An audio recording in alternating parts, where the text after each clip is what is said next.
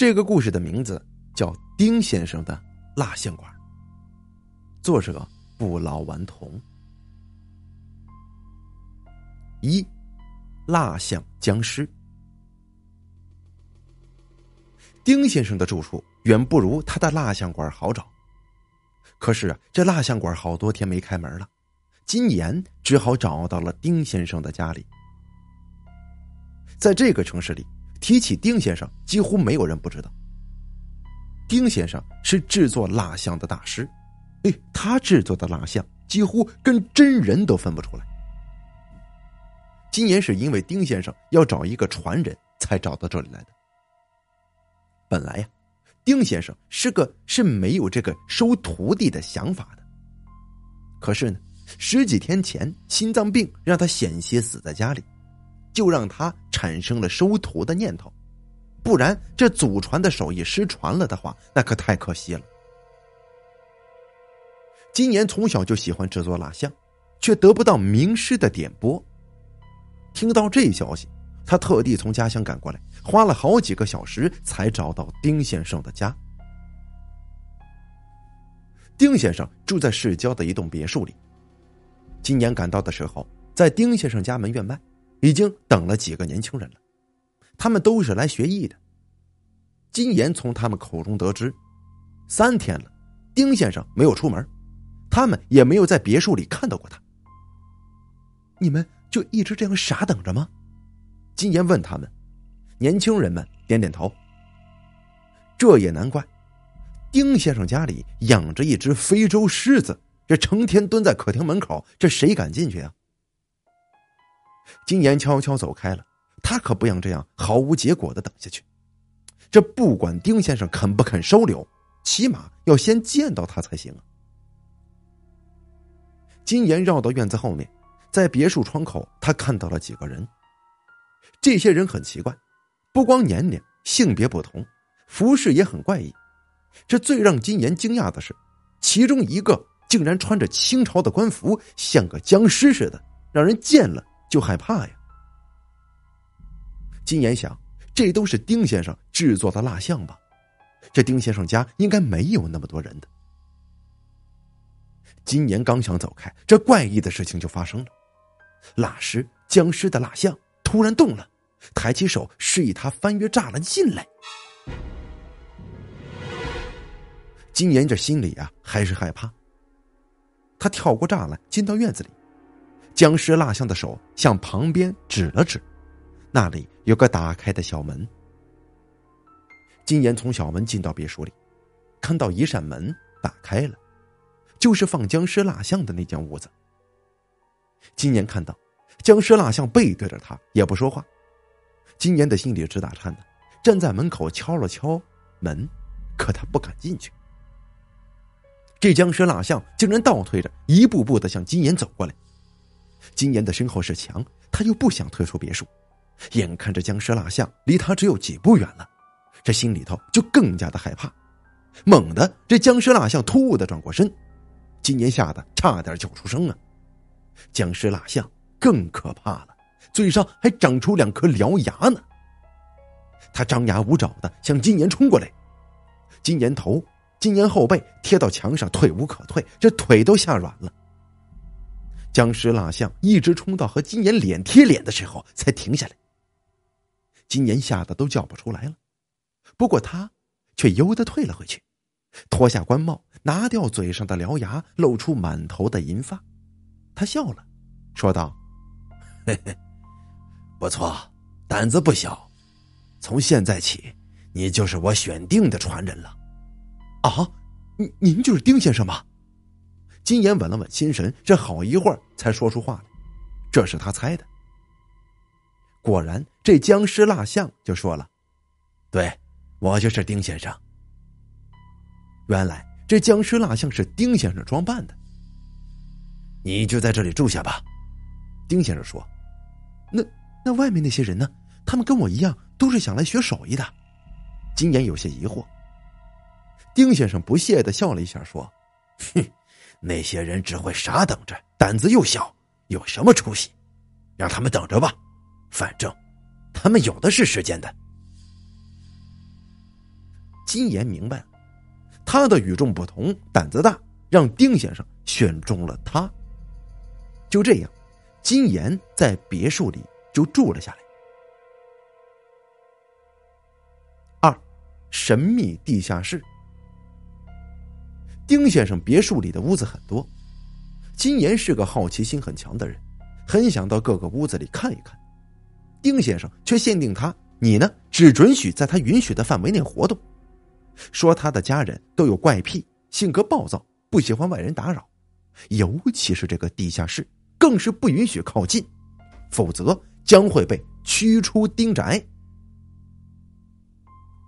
金岩的好奇心可就更盛了。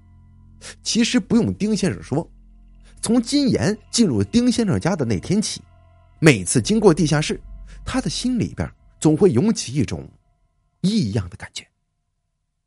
不光是因为他紧紧的锁着门让人感到奇怪，而是在那么厚重的铁门上竟然挂着一把特大号的门锁，这里面究竟藏着些什么呢？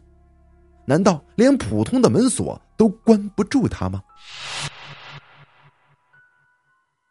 好在丁先生除了这两条约束之外，别的再也没什么了。丁先生对生活的要求并不高，一日三餐也很简单，也不见他雇保姆，他总是亲自下厨，连金岩都不用帮。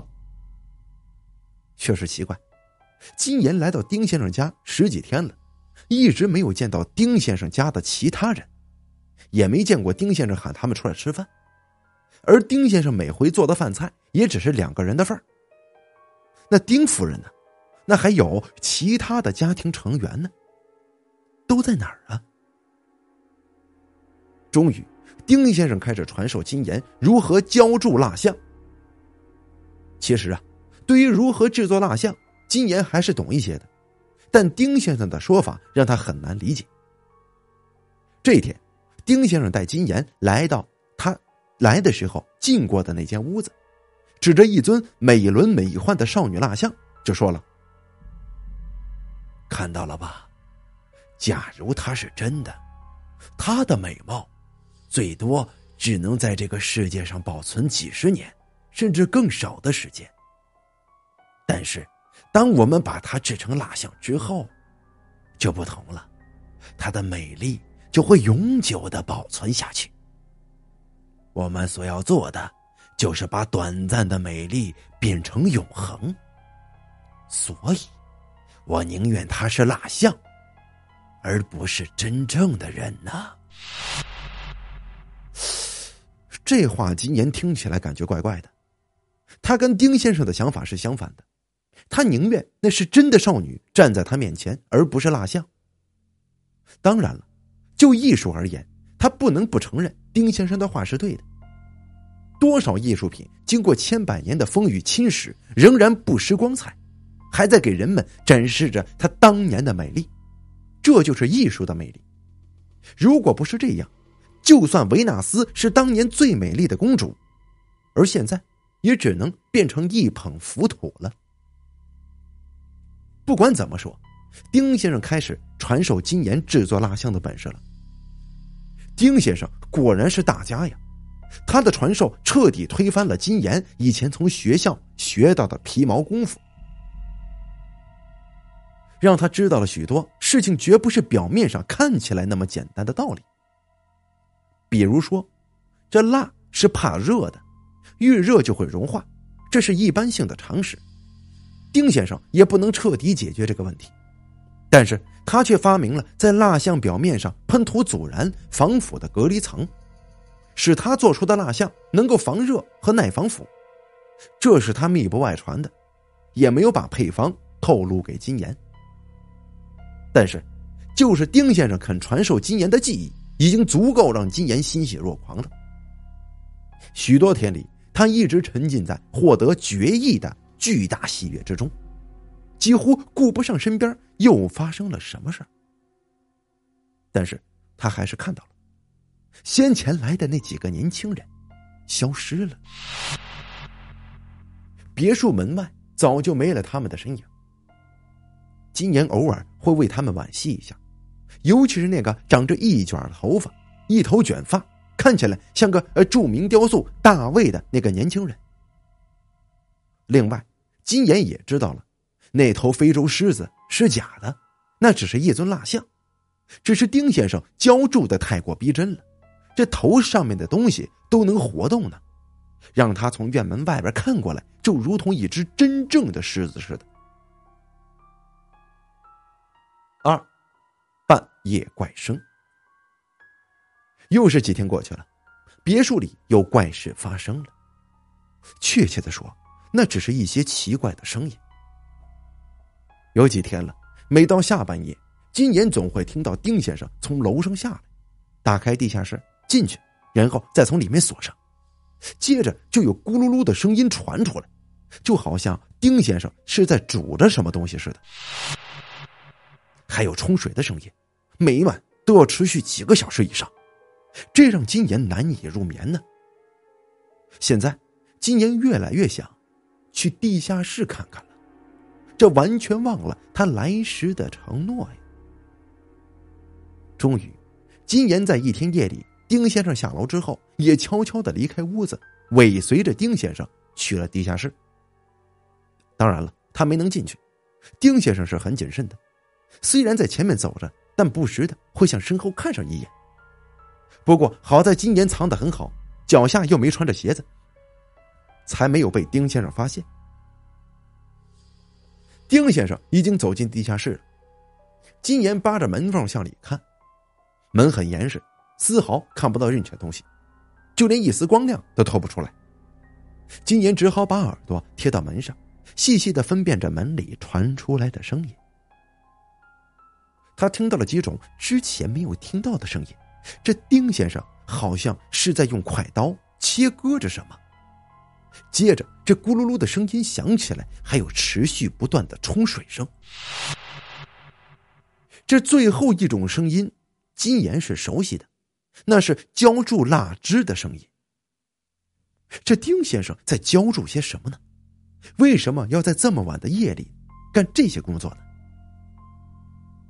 金岩没时间想了，因为。丁先生已经从地下室里出来了。这些事情变得越来越诡异了。这一夜，丁先生竟然把自己关在地下室，一时没有出来。天已经大亮了，丁先生仍然没有出来。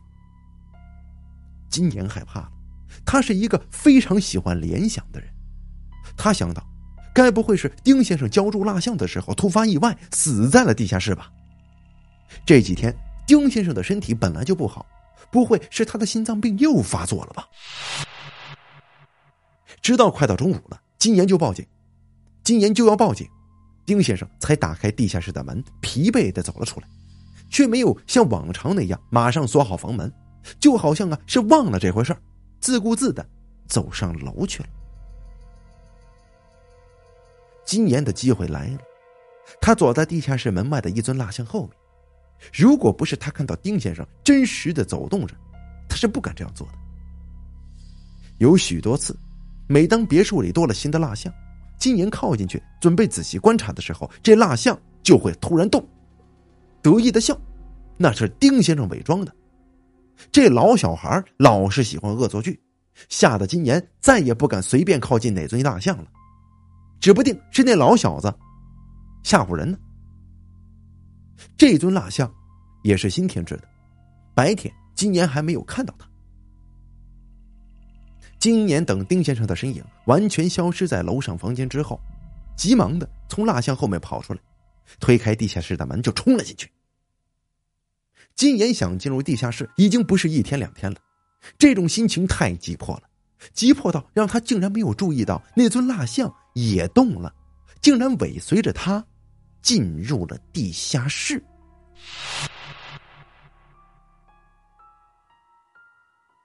四，怪异的浮雕画。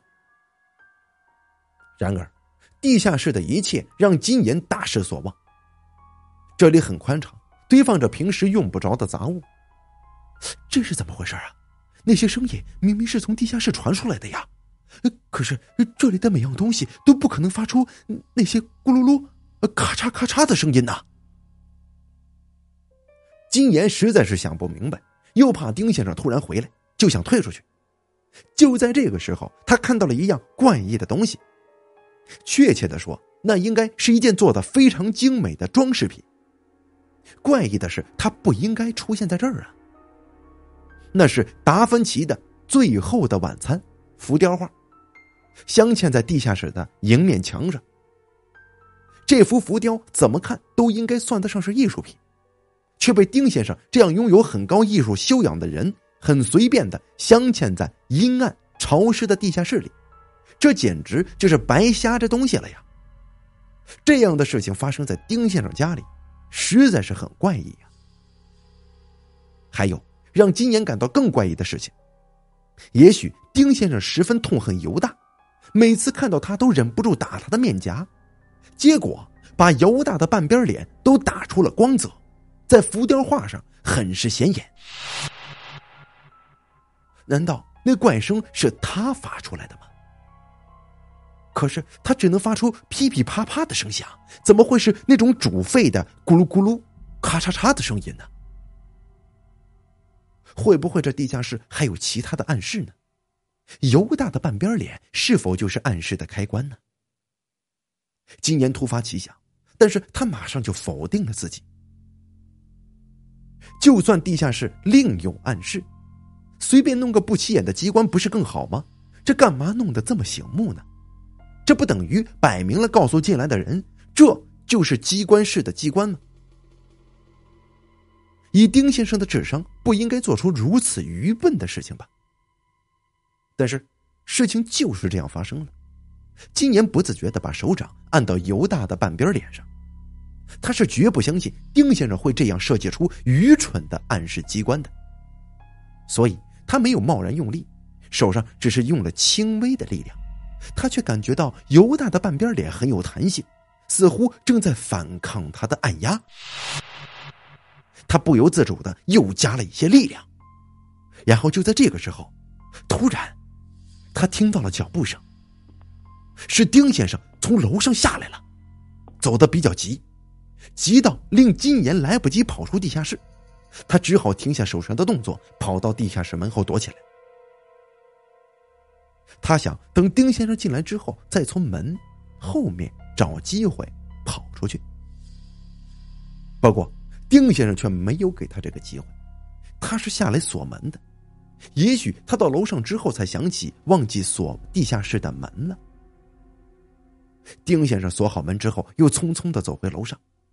他不知道金岩就躲在地下室。金岩的心放下。又提了起来。尽管丁先生暂时没有发现他躲在地下室，那是迟早的事儿。这再过一会儿，可就是吃晚饭的时间了。丁先生发现他没有去吃晚饭，一定会到处找他，就会发现他失踪了。但是，这样的事情没有发生。从地下室的透气孔中，金岩发现外面的天已经黑下来了。以往这个时候。丁先生和他都吃过了晚餐了，丁先生也该给他上理论课了。可是没有，金岩并没有听到丁先生呼唤他。也许，丁先生喊过他，他在地下室听不到的，因为他已经打开暗室的门了，已经被呈现在眼前的一切给惊呆了。犹大的半边脸真的是进入暗室的开关呢。怪不得他那样的光润，这不知道被丁先生一家人摸过多少回了。一家人，这里可不只有一家人呢，这里也绝对不是一个小小的暗室。金岩按下犹大的半边脸之后，耳边响起了轻微的吱呀声。浮雕的画分作两半，缩进了墙里，出现了一个很大的门。金岩看着门里。张大了嘴巴，在这里，他找到了一切的答案。丁先生真的是一个为了艺术肯牺牲一切的人呢。他疯了。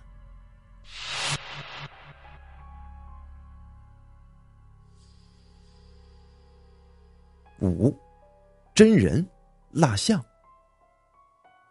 不，他没有疯啊！一个声音从金岩的背后传了过来，惊得金岩猛地转回身体。他看到了一尊蜡像，站在离他不远的地方。怎么这么眼熟啊？金岩惊吓过后，终于想起来，他不就是等在门外的那几个年轻人中的那个卷头发的人吗？哎，你是怎么进来的？你你又是怎么变成这个样子的？难道呃，丁先生没有杀死你吗？金岩又想起那个不眠之夜产生的联想，他一直以为丁先生在夜里用活人制作蜡像，这咕噜噜的声音是丁先生在烹煮人的内脏，这咵嚓嚓的声音是丁先生不好处理的内脏给切碎冲掉了。那些牺牲品就是等在门外的年轻人，他们被丁先生一个又一个的骗进了别墅，制成蜡像。不过。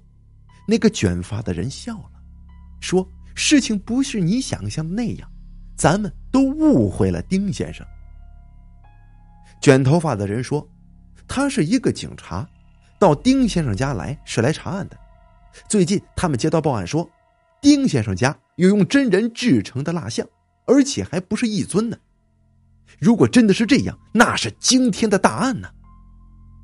由于没有证据，警察不能贸然入室搜查。”刚好，丁先生要招收传人，卷发就加入其中。可是他跟那几个年轻人都被那头假的非洲狮子给吓到了，在门外空地等几天，知道金岩来了，卷发跟着金岩一起进了别墅，并发现了丁先生的所有秘密。丁先生家确实存在用真人尸体制成的蜡像，而且。还不是几尊呢，是上百尊，就放在地下室的暗室里。那些用真人制成的蜡像，不全出自丁先生之手。丁先生制作蜡像的技艺是祖传的，从他太爷爷那一辈就知道如何把真人的尸身制成蜡像，并且长期保存。但是他们却无法让真人蜡像永久的保存下去。他们无法彻底解决尸体的防腐问题，因为不能让尸体完全脱水，不能脱水，这就阻止不了尸体的腐烂。可是，如果你将尸体完全脱水了，不过那对于蜡像来说又失去了尸体原有的神态，制作出来的蜡像也不会栩栩如生了。那么，如何解决这个难题呢？丁先生的前辈们一直在摸索和实验。效果却很不理想，只好每隔一段时间就对蜡像尸体重新进行一次防腐处理，这是很麻烦的，而且也容易损坏蜡像本体的尸体。这就是金先生，这就是金岩听到那些声音的来源，咕噜噜的煮沸的声音是丁先生在熬制防腐剂，这咔嚓嚓的声音是丁先生在剪除尸体上长出的指甲。到了丁先生这一辈儿，他又进行了许多很多很多的研究，还把他早逝的妻子、女儿制成了蜡像，并且依照依照妻子的遗嘱，把《最后晚餐》这幅名画制成浮雕，镶嵌在暗室的门上。因为丁先生的妻子生前是个非常虔诚的基督教徒，最恨的也就是出卖耶稣的叛徒犹大了，为此。丁先生把犹大的脸设计成暗室开关，这样可以在每次进入暗室前就替死去的妻子击打一下犹大的耳光了。当然了，这并非丁先生真实的目的。他之所以给地下室的门上加大铁锁，给暗室的门上配上不伦不类的浮雕画，是因为呀，这几年他感觉到自己越来越老了，身体也不做主了。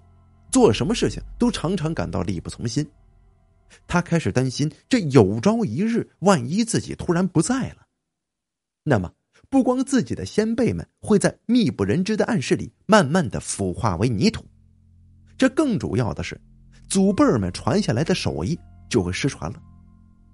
但是他又不愿意把这样经历了许多代人才形成的宝贵技艺，轻易的就传给外人，自己这又没有传人。无奈之下，只好传出哎自己要招收徒弟传人的信息，并且给地下室的门增添醒目的大铁锁，就是为了防备哪天他突然死去了，有人就会找到这儿，让国家想办法保存先辈们的尸身和宝贵的记忆，为国家做出最后的贡献。这一天真的来临了。当丁先生最后一次在暗室里做实验的时候，由于太投入了，忘记了时间。这过于劳累，让他突然感到胸闷不适，匆匆跑出地下楼，上楼取药，而忘了锁上地下室的门。等他服完药，这才想起这大门没锁，又返回来把门锁好。不过他却不知道，这地下室里已经关进来了两个年轻人，金岩。跟那个卷头发的人，他更不知道的是，等他再回到楼上的时候，心脏病突发，大面积梗堵，让他在睡梦中就离开了人世。好在金岩和卷发都带了手机，很快找来救他们出去的人了。金岩还在暗室里找到一个很陈旧的本子，上面记载了丁先生一家所有制作蜡像方面的探索和尸体防腐。蜡像防热的秘方。丁先生还把这些年关于尸体脱水充填的研究成果也记到了本子后面，并且留下遗嘱，说了，希望得到他记忆的人能把它也制成蜡像，并且永久的保存下来。然而，这个愿望，丁先生永远也实现不了。他的遗体除了捐赠进行医学研究之外，再就是火化了。对于捐赠，丁先生走得太突然，没能留下遗嘱，他又没有后人，没人能够做得了这个决定。终于，丁先生的遗体被火化了，但他的制作蜡像的技艺却并没有失传，他的先辈们的遗体也得到了很好的保管，因为他已经不再是简单的尸体，而是珍贵的艺术品了，有很高的科研价值，值得花大力气将它们珍藏起来。为此，当地政府想到了金岩。应该说，金岩是丁先生最后的传人，但金岩却在一天早上突然就离开了，谁也不知道。这金岩自从知道了暗室的秘密之后，从此连蜡烛都不敢拿了，更别说让他触碰死人用来制作蜡像的蜡了。这一切究竟是为什么？没有人知。好了，丁先生的蜡像馆讲到这儿，播讲完毕，感谢您的收听。